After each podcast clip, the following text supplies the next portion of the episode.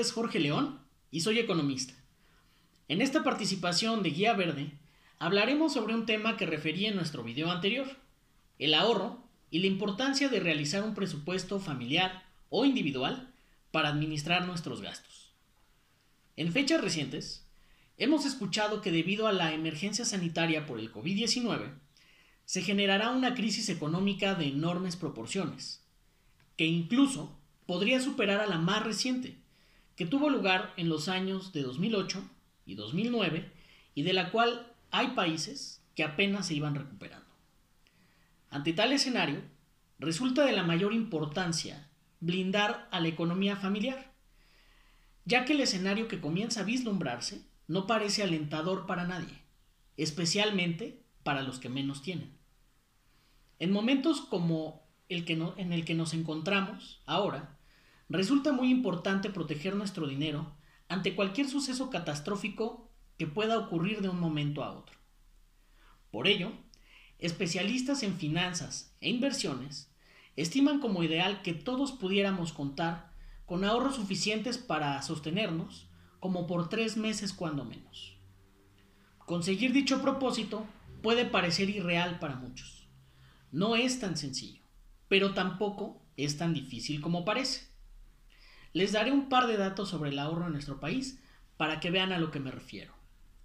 Hace unos días, la firma de consultoría Houselot dio a conocer los resultados de un estudio en el que, luego de revisar datos de fuentes del sector mercantil, financiero, de telecomunicaciones y asegurador, se determinó cuáles son los estados del país con mayor nivel de ahorro con respecto al salario promedio así como la capacidad de ahorro de la población en pesos. Dicho estudio arrojó que los habitantes de la Ciudad de México alcanzan un ahorro promedio de 2.437 pesos, siendo este el monto más elevado a nivel nacional. Sin embargo, al comparar los ahorros con respecto al salario, las entidades con mejor resultado fueron Chihuahua, Sonora y Baja California Sur con una capacidad de ahorro de 19, 18 y 16% respectivamente.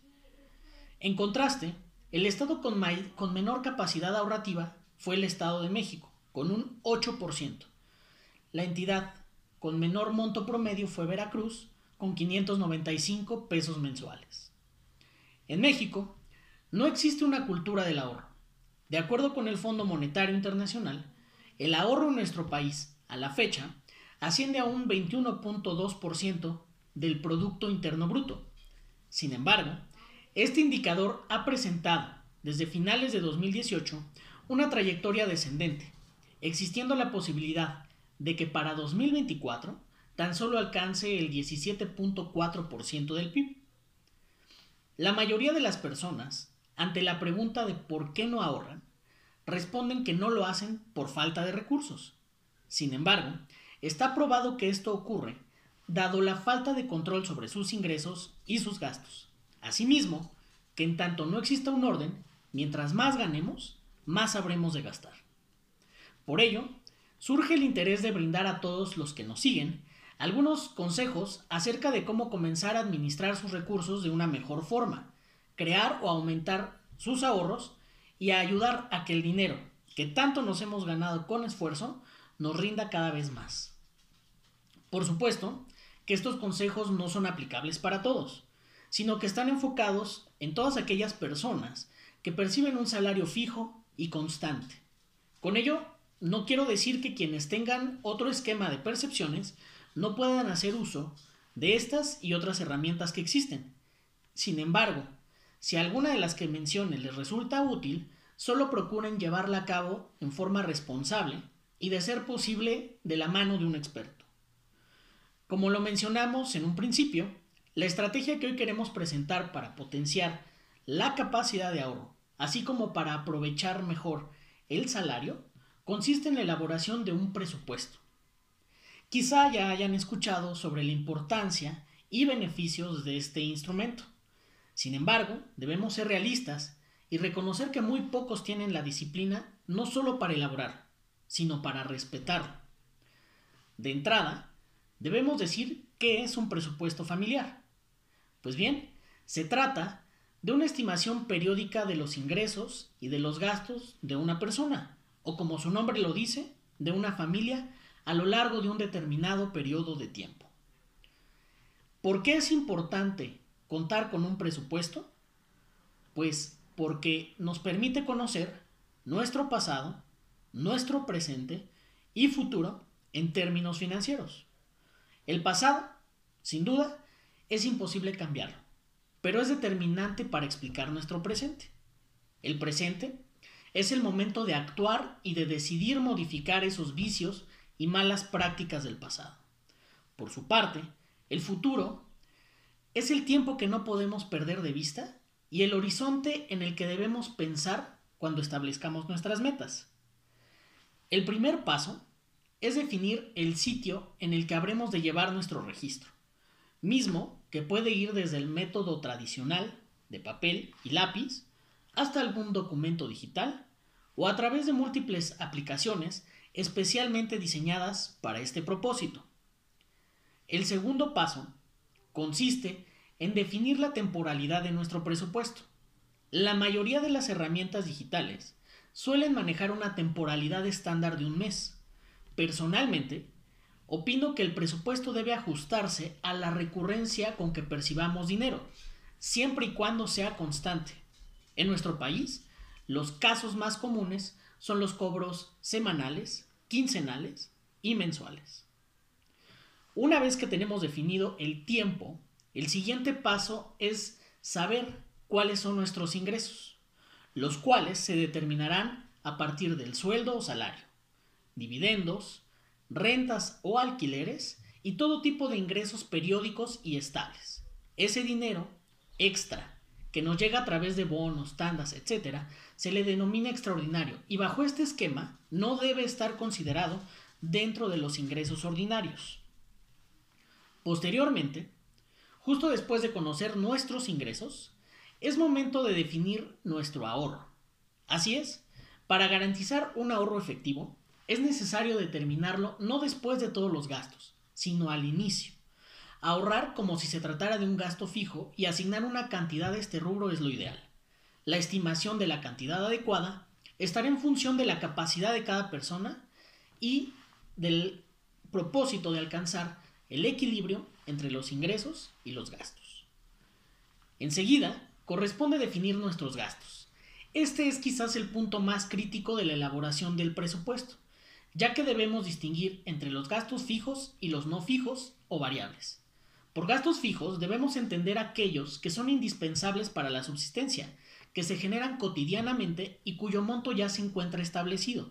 Por ejemplo, comidas, despensa, renta, hipotecas, pasajes, mensualidad del auto, gasolina, entre otros. Aunque existen servicios como la luz, el gas, el teléfono y el agua, que pueden variar de una fecha de corte a otra, se mantienen dentro de un parámetro más o menos estable, y por ello también hay que tomarlos en cuenta como gastos fijos, dado que son de uso diario y necesarios para desempeñar nuestra vida. Luego, vienen los gastos no fijos, entre los que contamos los paseos, los gustitos, las compras imprevistas, los regalos, los tarjetazos, entre muchos otros que no son constantes y cuyo monto no se puede determinar o planear fácilmente. Por increíble que parezca, a veces este tipo de gastos suelen consumir la mayor parte de los ingresos razón por la cual su identificación es tan importante. Una vez que hemos logrado conocer nuestros gastos, es importante hacer un balance, el cual vamos a lograr a través de una operación muy simple. Restar a nuestros ingresos la suma de todos nuestros gastos, incluyendo en estos al ahorro.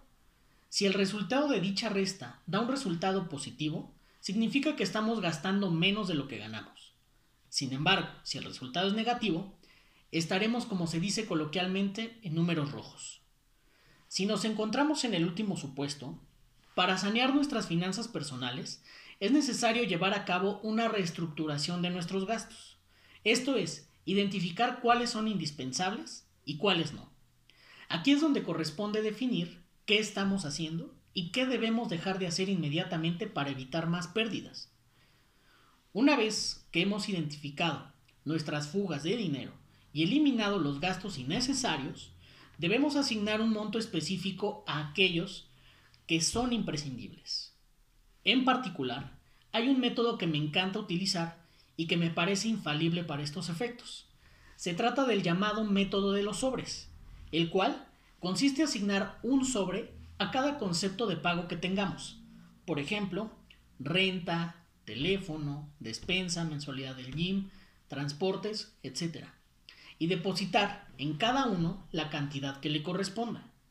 Un punto muy importante a tomar en cuenta es conocer cuáles son nuestros pagos mensuales, bimestrales, semestrales y anuales, y dividir el monto total de los mismos entre el número de veces que percibiremos ingresos entre un pago y otro. Por ejemplo, la renta mensual de donde vivimos, dividirla entre dos cuando se trate de, de que cobramos quincenalmente, o entre cuatro si nuestro salario se paga por semana, y asignar al sobre correspondiente el dinero que resulte por cada tiempo determinado. Esto nos ayudará a no tener que desembolsar fuertes cantidades de dinero de un solo jalón. Podríamos extendernos mucho más en este y muchos otros temas de cómo hacer un correcto uso del crédito, de cómo establecer metas para el futuro o de cómo poner en orden nuestras deudas. Sin embargo, pues ello nos tomaría mucho más tiempo y por ahora se nos ha agotado. Por lo pronto, espero que esta información sea de gran utilidad y les permita comenzar a poner en orden sus recursos, así como estar prevenidos ante lo peor en tiempos de incertidumbre. Muchas gracias por su atención y si tienen dudas o comentarios sobre lo que hemos eh, pues ya platicado en este espacio, háganoslo saber por favor. Cuídense mucho y hasta pronto.